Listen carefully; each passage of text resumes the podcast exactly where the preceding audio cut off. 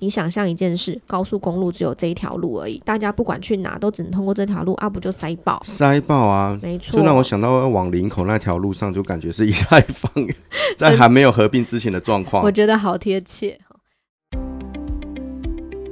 嗨，这里是 U Go Talk，我是 JC，是律师，也是创业家。在这里，我将分享我的事业新创与创新笔记。也会定期访谈创业家与各界的专家达人，我将以轻松分享的方式，让各位听众得到新创的经验与最新的趋势，当然也有法律新知识，千万不要错过哦。大家好，我是 Jesse。大家好，我是 Kelly。Kelly，你知道吗？以太网合并了耶！哇，而且成功了，所以这代表什么嘞？矿工们要 QQ 了，他们要失业啦！哈？所以以太坊合并会造成矿工的失业啊？没错，在认证上，本来的挖矿已经改成权益证明喽。这么重大的改变，那我们真的今天应该要好好聊一聊以太坊。以太坊合并之后产生了什么影响？当初啊，中本聪利用分散式账本发明了比特币，衍生至今哦，仍然是加密货币的指标。没错，它是第一大哦。但是呢，当有比特币并没有办法跟现实生活产生连结。因为比特币直到以太坊出现之后，才算是最接近加密货币的网际网络。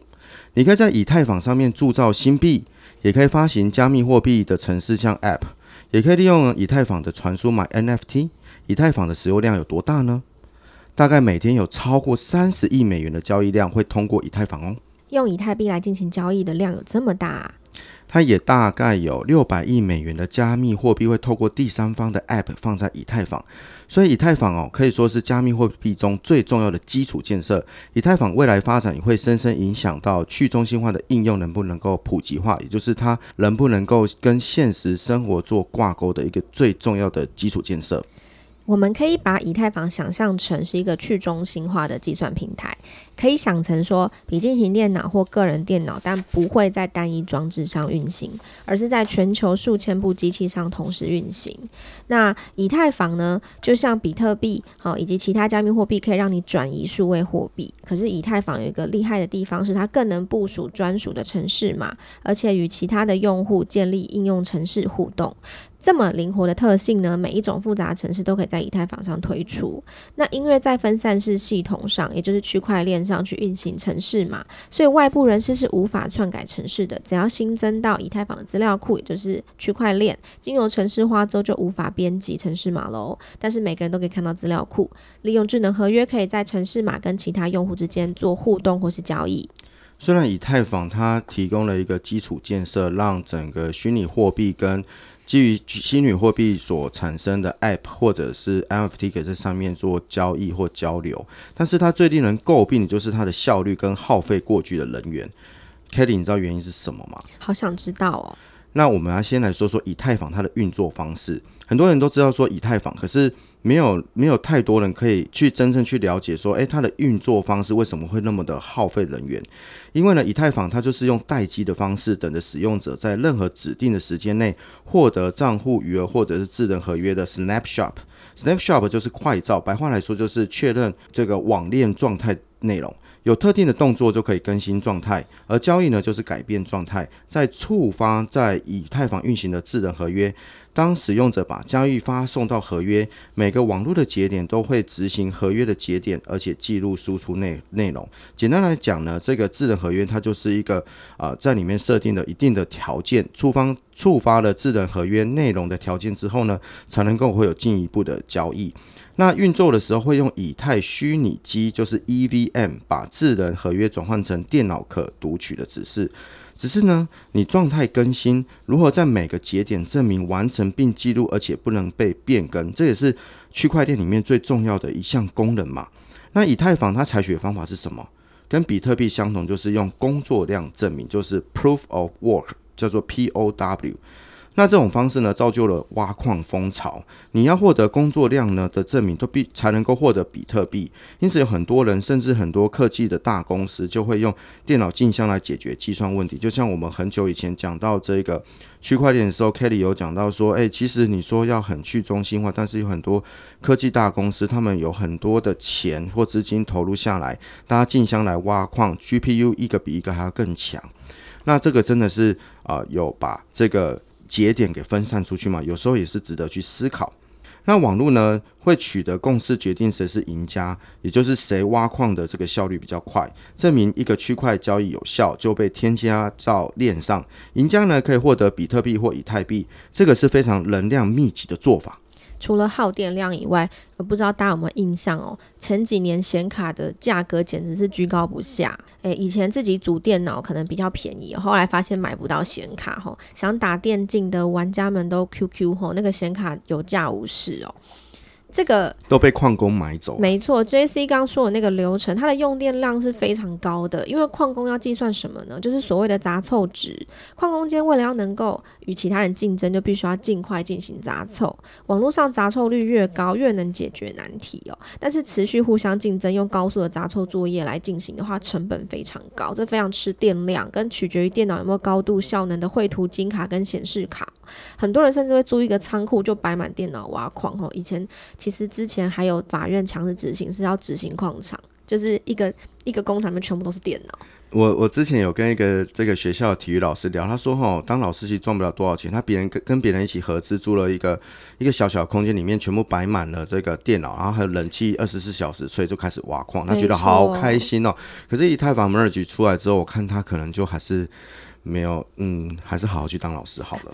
其实还有一个部分是之前。这虚拟货币这阵子暴跌之后，那个就开始有点无利可图了啦，因为电量太高哈。那更不要说大公司耗资挖矿的情况，这样一整年总电量的消耗嘞，甚至可以跟某些国家哦，比如说荷兰跟国家相同哦。哇哦！对，那再来就是以太坊目前哦有塞车状况严重的情况哦，在它的网络上有两千九百七十个不同的项目，它为这些项目提供服务，好，包括金融服务、游戏、医疗保健、艺术啊、时尚等等的产业。要说可能的情况呢，你要想在加速区块链技术主流的应用上，它绝对是扮演很重要的角色。可是这个巨头还是有所限制啊，我为了要照顾大量的应用程式，或是照顾到这些开发人员跟验证者。这一定会产生严重的拥塞问题。目前网络上有超过四十万个验证者，两亿个独特的地址，还有每天有一百万笔交易。你想象一件事，高速公路只有这一条路而已，大家不管去哪都只能通过这条路，啊不就塞爆？塞爆啊！没错，就让我想到要往林口那条路上，就感觉是以太坊在还没有合并之前的状况。我觉得好贴切哈。然而 POW 的模型哈，它的核心是挖矿，这是出了名的高能耗跟缓慢的交易速度。所以说，随着以太坊的生态系统开始扩张规模，这个环境破坏的就是高耗能嘛，就会有高的这个环境破坏的可能性哦。还有缓慢的交易过程，这个被迫切关注了。为了进一步扩大规模，并且有朝一日，我希望能够更广泛的主流采用，以太坊团队面临到必须解决这些问题的困境。对啊，因为他们如果不解决这个问题，未来这个基础建设一定会有这个整体啊这。架构可能会崩溃的一种情况，因为你未来的 App 或者是 NFT，甚至在币圈之间的交换，一定会越来越啊、繁荣。虽然说现在币圈没有像以前啊、这个我们投资有数倍的收益，但是它一直还是在啊、日常生活中慢慢的在在运用，为广泛的为大家去做服务。所以这是以太坊的合并哦，它不是停止以太坊的服务哦，它是你可以把它想象。这个 merge 哦，它是在车辆高速奔驰的同时，你请技师来更换车子的引擎，哦，或者是你太空太太空船已经升空了，可是你半途中换引擎，嗯，哇，所以这个技术含量是非常的高。但是以太坊的创办人就是布特林哦，在巴黎的以太坊社区大会表示说，如果我们不做这件事情的话，那以太坊的效能一定没办法改善。可是如果我们透过这一连一连串的更新，在路线图的最后，以太坊每每秒它本来可以从呃十五笔增长到每秒多少？你知道吗？十万笔的交易。哇，这个大幅度增长。而且哦，合并之后，以太坊可以省下百分之九十点九十九点九五的人员。那这样挖矿不就走入历史了吗？没错，就算挖挖矿，他们到别的链上面继续去挖，但是别的呃矿的那个证明。证明跟价值太低了，所以他们也是无利可图哦。那关键就是他们这次合并哦，就是换这个引擎，换成什么引擎呢？他们把工作量的证明改为叫权益证明，叫 Proof of Stake。那这个权益证明呢，主要是在他们以太坊本来就有两条链，那把其中一条的信标链拉出来运行，是把这个这两条独立的区块链整合，就是以太坊的主网跟信标链。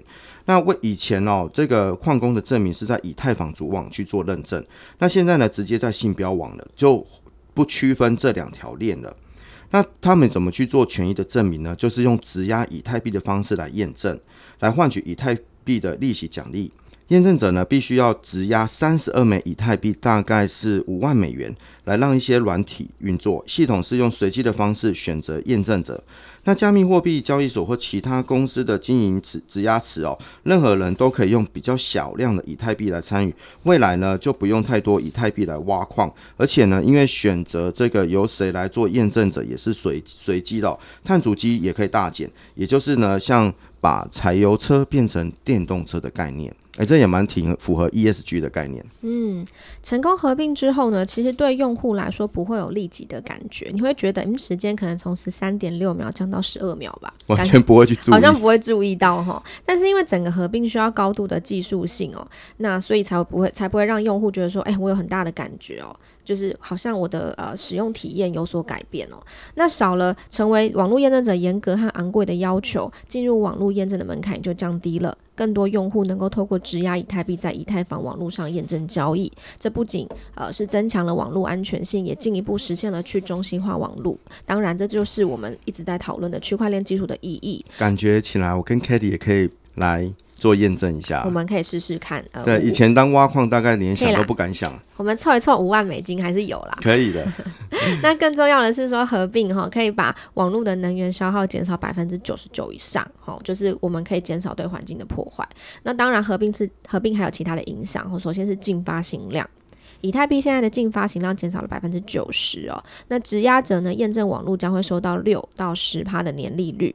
那以前新的以太币是从执行层和共识层发行的，现在只能从 POS 层中发行哦。显然这也会大幅降低呃这个通货膨胀哦。那对于全球用户来说，还有一个更重要的影响就是用户质押。合并之后，所有从网络发行的以太币、质押的以太币和奖励都会保持锁定，基本上无法流动六到十二个月哦。对，Kelly 讲的没错，你质押的以太币跟奖励将会保保持一个锁定的一个状况，其实会变成以太币它不会再继续一直像过去这样子发行的数量这么大，那它维持一定的价值，或许这个也是布特林他心里面希望的一个状况，他不希望去炒币啊，或者是因为通膨的关系，让整个以太币的价值会随着发行量而产生太大的变乱变化，让它维持一定的这个固定量，好，所以质押它会锁定。那整个发行量变低，那整个状况之下，以特币的价值就会比较提高。那以太币哦，它其实是整个我们所谓的去中心金融的一个基础，它是一个中心的基础，因为它就是一个啊、呃、基础的哦网络，让整个虚拟货币或者是在里面所发展出来的 App 可以在上面运行。那所谓的去中心化的金融是现在人人都会讲，那到底是什么意思呢？它的英文它是从英文里面所翻译过来，叫做 decentralized finance，好，它就是一个去中心化的金融，那我们就简称叫 DeFi。那今天呢，为听众来分享这个 DeFi，它到底为什么对于呃未来整个金融可以普及到全世界各国，包含先进和啊、呃、已开发或未开发国家这么重要呢？那以太坊可以说是整个 DeFi 的生态系统的核心，为无无数的去中心化应用提供了基础层。如果你想要进入 DeFi 世界，那你就必须要了解以太坊。所以，我们刚刚才会花一点时间来跟大家介绍以太坊它是怎么样运作，以及它现在目前到了以太坊二点零的时候，为世界产生了什么样的改变。我们说呢，刚刚以太坊的 Merge 的合并哦，它不仅从 POW 转移到 POS，就是 Proof of State。的变化，更可以在整个广泛的区块链采取之前哦，可以解决许多的障碍。以太坊的合并哦，被认为是整个区块链中最大而且最重要的事件，是有它的原因的。因为这一次的转变会扩散散户投资者的数量。之前呢，因为它的入入门槛比较高，它都必须要用这个挖矿的方式去做验证。可是现在如果用权益证明的话，它确实可以有很多散户，像我跟 Kelly 这样散户就可以去参与。那也增加机构对 DeFi 的参与，以及整个区块链的技术跟更多的零售行业来做结合。刚刚 JC 提到区块链在金融部分的运用，其实这个到现在都还有所争论啦。就是法币货币跟加密货币各有支持者，他们会去争论这适不适合或怎么运作。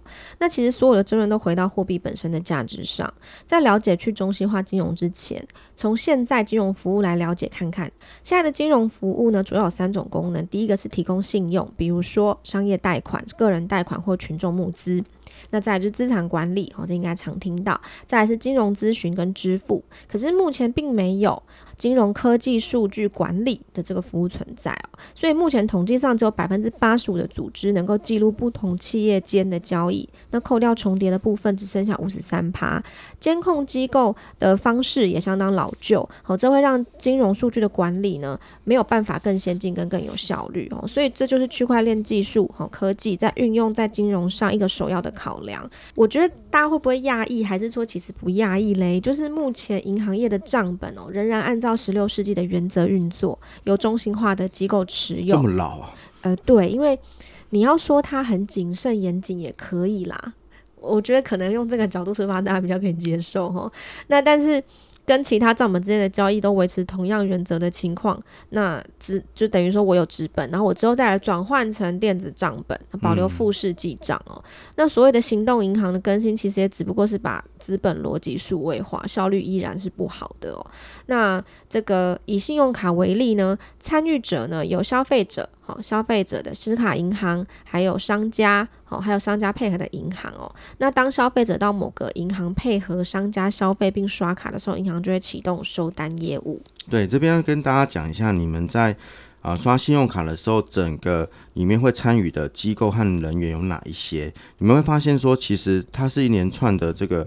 呃，交易的程序或者是验证的程序，可是，在我们在刷卡当下，其实不会有感觉的。可是呢，我们分析之后，你才会知道说，为什么去中心化金融对于普惠经济这么重要。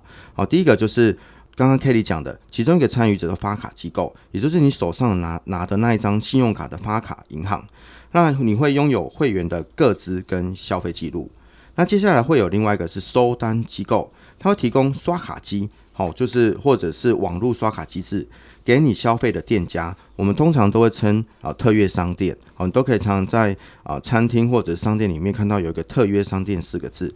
那你刷卡之后呢，信用卡的签单上面所显示的名称哦，收单机构会透过交易拥有商店的营业数据。好，所以刚刚有发卡机构是有会员个人的资料，那收单机构呢会有商店的营业数据。那这个两个数据是不太可能。好，互相不会去分享的。那再来就是呃特约商店哦。那特约商店呢，跟收单机构签有商户哦收单协议，提供刷卡服务的店家，可以是零售商啊、个人啊、公司或其他组织。那其实中间还有一个清算中心存在，就是为了收单机构跟发卡机构中间交换交易记录，就是 JC 刚刚讲的资料会做交换哦，让收单机构可以根据账务清算的资料向发卡机构请款，并且收取交易金额。呃，这个业务又称为清算服务。我们常听到的 Visa、Mastercard、JCB 等等都是提供这个服务的组织。那台湾有联合信用卡交易中心跟财经资讯。那再来刚提到的这几个 Visa。Mastercard 跟 JCB，它或银联卡这些都是发卡组织，这些组织本身不发行信用卡，他们只是负责寻找更多愿意发行信用卡的业者，授权他们发行，使用它的交易网络来获取利润。那消费者啊，我们就是消费者了。拿着信用卡到特约商店，透过 POS 机进行消费，店家配合的收单机构就会透过清算中心发出交易资讯给发卡机构，让发卡机构在扣款的日期可以扣款，并且写入消费者的账单中。所以交易当时只不过是授权给发卡机构可以扣款而已，那是到了各机构规定的扣款日才会扣款。在银行建制授权系统下，也有收单系统的状况之下，如果你消费者持卡的发卡机构跟收单机构为同一家银行，譬如说我今天拿的是啊，比如说国泰世华的信用卡或银行卡，那我刷的 POS 系统也是国泰世华的话，诶，那这样。银行就很开心啦、因为发卡行跟收单行都是国泰世华银行，我他不需要跟其他的发卡机构和银行来去分享这样的一个利润。那交易讯息也不用再经过交换中心，也不需要跟交换中心来分论。那么整个刷卡流程过程之中，商店支付的收单手续费，也就是在这个市场中可以提供分配的利润是怎么样被分配呢？以收单手续费平均是两趴为例好了，消费者刷卡之后每笔的交易，你刷卡的店家，也就是收单银行的特约商店，每笔大概支付两趴的刷卡手续费给发卡银行。那假设你今天刷了一百元，你所消费的店家只能拿到九十八元，这两元的交易手续费哦，会有一点五趴给发卡银行，零点零五趴给清算中心，剩下的零点四五趴才是收单机构的利润。那这个消费者在刷卡的时候是完全没有感觉的，那也是很多有些店家他们坚持不设置刷卡机的其中一个原因，就是他们觉得。一百元只能收九十八元，其他都要给啊、这个清算中心或者其他发卡或者是收单银行去分润，他们不太喜欢。好，那所以说整个手续费扣掉收单的成本啊，譬如说给发卡银行的一点五趴，清算中心的零点零五趴，最后才是收单的利润。这也是为什么我们常常看到很多家银行争相会跟百货公司或大型商场来发行联名卡。最近 Costco 换了。发卡银行的嘛，被怨声载道，哎，对，被富邦金给拿走了。嗯，为什么大家要抢这一块大饼呢？刚刚分析下来，大家都可以知道，如果你的这个收单跟发卡银行都是同一个的话，他们就不需要跟其他人来分论了。尤其是 Costco 的这个客户都有一定的忠实度哦，所以他们利润可以因此分到最多。那发卡银行看准了这些大型商户的庞大商机哦，带动消费者使用联名卡的比例变高，就能。带来庞大的手续费，银行算什么呢？赚利息、赚贷款的这个所收的其他的利息收益，还有手续费，这个是银行最主要的收益的状况啦。那 Kenny，你知道发卡银行还是有风险呢？当然有啊，就是呆账嘛，你不缴你不缴卡费就会出现呆账哦。像之前的双卡风暴中，如果持卡人不缴卡费，就会造成呆账，就会侵蚀到银行的获利。所以发卡银行的重点哦，其实是对于持卡人征信能力的评估。这也是为什么很多银行推行 Visa 金融卡，什么意思？就是你刷卡的同时，你账户里要有一定的钱被扣，我就不用真心那么辛苦了。不知道你未来的偿债能力如何？那大家应该也听过那个第三方支付的收单服务哈、嗯。那第三方支付它是提供收单服务给商店用，那通常都是开拓网络市场。好，那银行呢，就是纷纷都会跟第三方支付合作来提供收单业务。那请问第三方支付业者怎么提供嘞？简单来说，你刚刚听到的交易流程是不变的，只是增加了第三方支付作为收单银行跟店家之间的中介机构。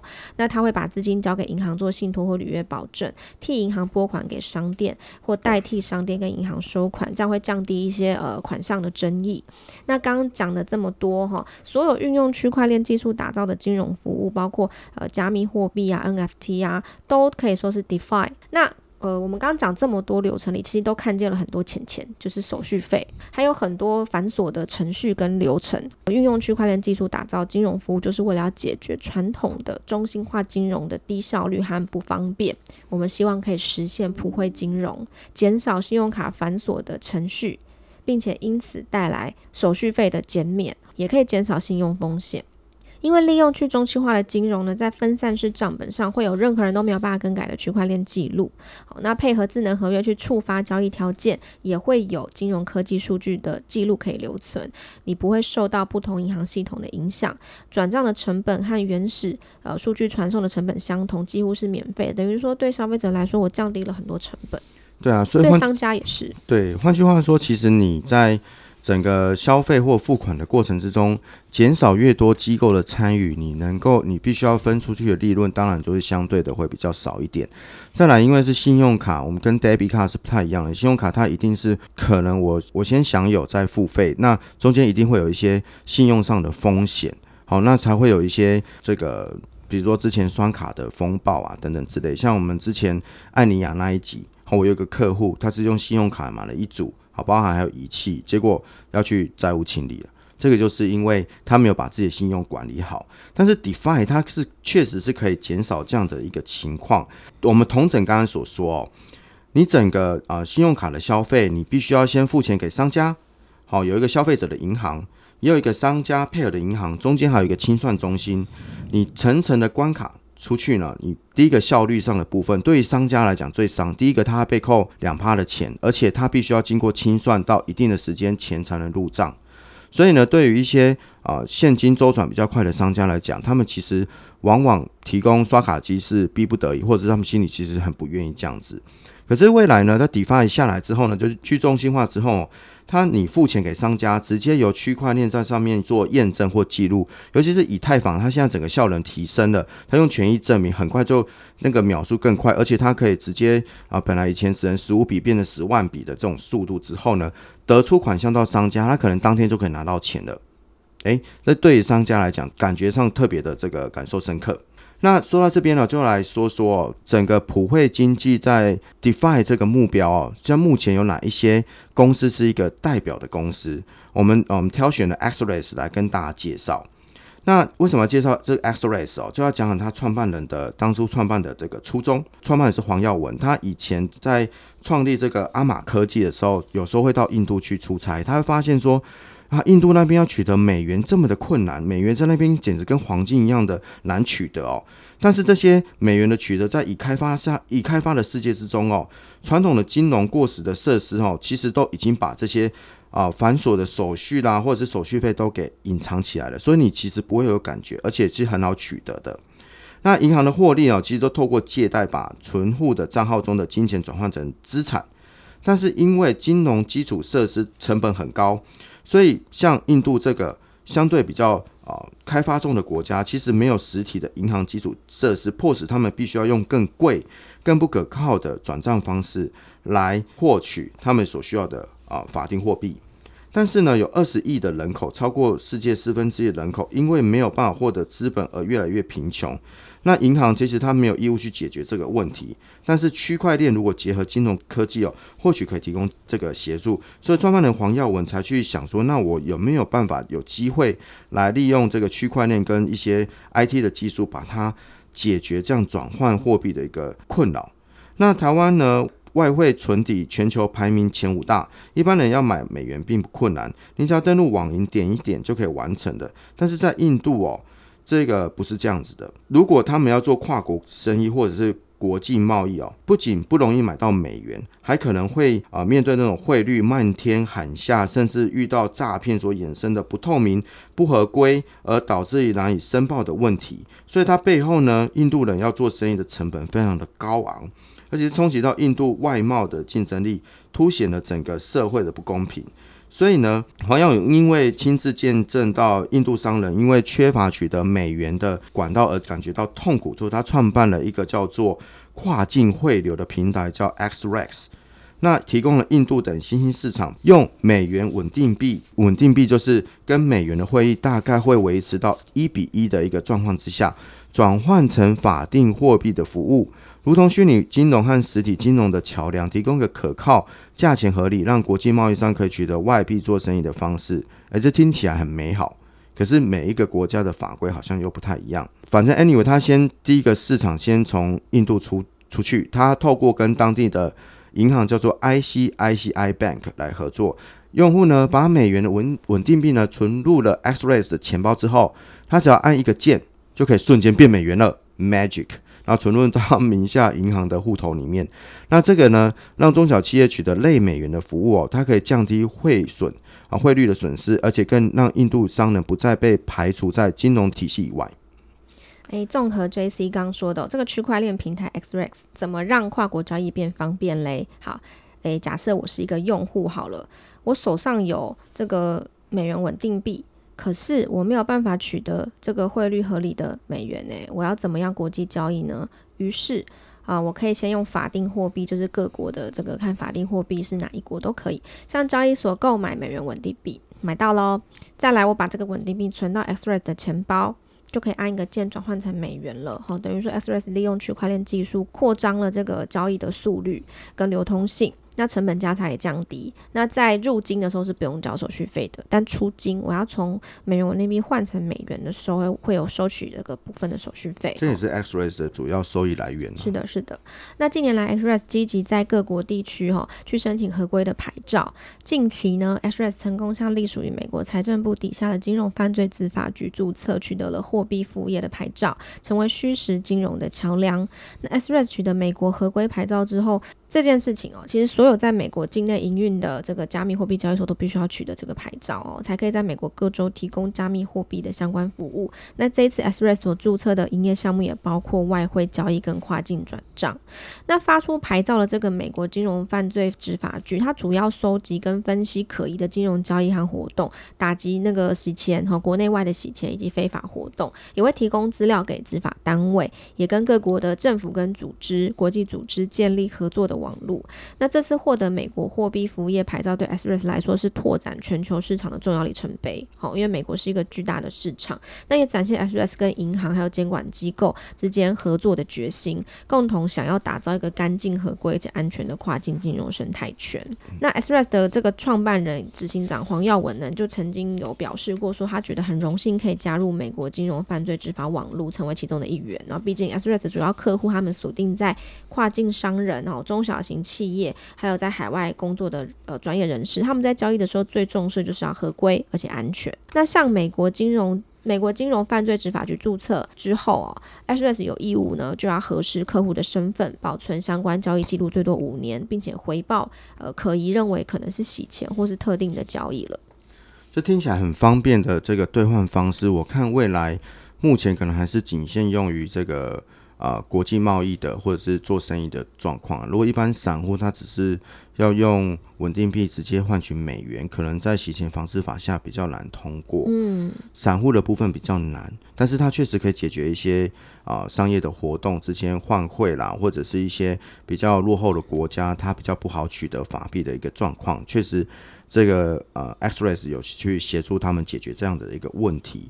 那他们的下一步是什么呢？因为我觉得这公司挺棒的，因为他们在经营公司的时候，他们知道他们的市场不可能只放在印度或或者是他们所最近申请过的美国，他们在各国家都必须要能够用到这样的一个系统。可是每个国家的法规的状况都不太一样，对于洗钱防治的这个严密度也不太一样，所以他们下一步就已经在规划喽，像新加坡的执照啦，或者是杜拜和欧洲的执照。那所以说合法合规哦，是 XREX 在战略布局中非常重要的一环。那目前呢，X Rays 也取得了加拿大的货币服务商的执照，而且他也完成了台湾金管会的洗钱防治声明。下一步呢，会申请新加坡的大型支付机构执照，同步准备和研究杜拜和欧洲的执照。从个人需求出发，再扩大到商业面。XREX 现行的金融服务哦，可以让很多的新兴市场的商人哦和中小企业可以透过区块链平台来进行跨境贸易，减少汇损，还换得美元。目前哦，客户遍布印度、马来西亚、泰国跟阿根廷、墨西哥，就有十多国喽。那有别于一般的区块链的新创哦。X Race 为了和各地的监管跟金融机构合作，下足了苦功，要把产品合规化，以打进市场，扭转当地的金融困境。很多新金融新创，他们反而是希望法规管越少越好，他们希望甚至可以来在灰色地带里面完成他们的交易，或者是完成他们的商业模式。可是 X Race 它是正面的去引去面对这件事情，毕竟合法合规是它的主要那个关键。对，所以我觉得，呃，创办人黄耀文他在整体经营公司的思维值得我们可以好好的去学习哦。那也是因为这个特点，XREX 获得更多机构投资人的信赖。其实他们已经是独角兽了。好，他们的目前哈，应该已经，他到目前为止应该已经已经达到独角兽的这个门槛了。那同时哦，全球排名前五名最具权威性的区块链顾问哦，叫做。啊，Michael Turpin 哦，也称赞黄耀文他们的 XREX 说哈，他们尝试的用区块链去解决新兴市场长久以来的金流问题。那 XREX 很大胆，也很创新。那奠定在这个正向影响的使命上，XREX 在市场的定价对高阶人才产生很大的吸力，连金融圈也赫赫有名哦。他们吸引了哪一个人才？你知道吗？前渣打银行的执行董事蔡日红，他还蛮厉害的哦。今年也跳到了 X-Ray，所以也出任新加坡的营运总监兼产品总监。所以只要这个创业哈，这个企业的文化以及它的主打的观念是能够呃吸引到人的，其实很多人才会自己愿意好来加入这个蓝图跟这个战场里。对，其实比对我们上一集所讲的伊丽莎白，她因为她没有办法取得一个合法的一个状况，所以。他也没办法吸引更多正向的人才进来，因为他怕被人家看到。可是黄耀文他是希望更多厉害的人才进来。黄耀文他在接受采访里面讲的一句话，他说：“哈，他觉得人才是他们公司最重要的资产。他们在台湾的办公室里面哦，他们的空间大概是三层楼，就是这个这个等于拉高三层楼，上中间有楼梯，每一层楼都有不同国家的人。好，他等于是小小联合国。所以因为这样子正向的想要让这件事情作为真正。”普及金融，而且是合法的心态哦，确实吸引了很多很厉害的人才进来。呃，我们讲了这么多区块链的好，哦，DeFi 的好，哈，其实我们在搜寻相关资料，哈，爬文的途中哦，也请教过一些这个学术人士哦。目前区块链技术最大的难关，真的还是监管跟落地执行这两块哦。落地执行可能也许会走得比较快，因为当他走了，出现问题，我们就随之要有所监管哦。可是说实话，这个技术不是人人都能懂哦，那也不是马上就能懂，所以必须说监管的速度目前是严严议，积极严议，但走得比较缓慢哦。那落地执行会有一些问题，是这个不同领域之间的转换问题。我们在区块链那集有聊到说。假设我真的要走智能合约，当它复杂了的情况，请问这个法律或商业人才有没有可能把它解释给程呃负责写程式码的程式设计师来来做呢？那如果真的中间这个履约过程有一些细致的操作，或者是有一些需要等待的时机，这个合约有好像是没有办法这个做出这么灵敏的。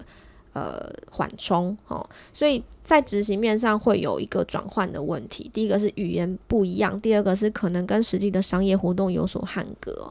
所以老导说，听完我个人的感觉，会觉得智能合约或是这些这个去中心化的一些运用上，目前很适宜用在专业判断稍微低一点的领域，哦，就是比较技术机械性的部分。比如说换币，哈，换币没有什么太困难的地方哦，只是以前我们必须要临柜，要必须要花很多成本，现在让它降低，因为它并不是需要我专业判断你能不能换币的，哦，通常是这样，哦，它会呃在执行面上有这样的困难，那监管上也是同样的道理，这是你觉得嘞？我觉得哈，其实凸显到这个以太坊合并真的是迫切，而且也还好成功了，因为就像刚刚 Kelly 讲的，其实智能合约它它它其实是一个编码。他没有办法处理太复杂的东西，比如说我买卖附条件，或者是附有条件的赠与，或者是我们是一个履保，我们要确认说，哎，收到的东西没有问题，我才要付款给商家。其实呢，整个区块链上的智能合约，它没有办法去判断这件事情。但是它好处就是它是稳定，而且它是一个在每个节点上比较不容易去做啊、篡改或者是调动的一个情况，这个是它的优点。那也就是因为以太坊合并。所以呢，在很多智能合约在编码下就会产生不同的 App。那所以你像刚才介绍有九千多个这个整个城市在以太坊跑，未来呢合并之后会有更多，我可能破万、破破十万、破百万以上的这个 App 在跑，每个 App 都代表一个不同的智能的编码在里面去做交易和运行。所以未来呢，这个能够把这些智能合约啊，这个啊设计在 App 里面，然后。能够呢跟落地哈，或者是啊、跟现实上的交易去做结合，未来也是我们可以去思考。因为在现实的交易里面哦，有一些东西是比较不需要人去判断，但是呢，如果不用智能契约的话，常常会有被篡改的情况。我们可以把它放在智能合约里面去做去做运行。